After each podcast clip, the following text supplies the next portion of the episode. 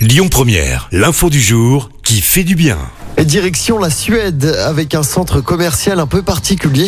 Et pour cause, chez Rotuna, à une centaine de kilomètres de Stockholm, pas question de trouver des produits neufs.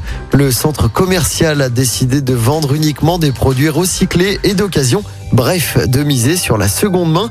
L'idée, c'est quoi? Bah, c'est de lutter contre l'obsolescence programmée. Alors, tu trouves de tout, des vêtements, d'électronique ou encore des produits déco pour la maison. Une association se charge alors de riz.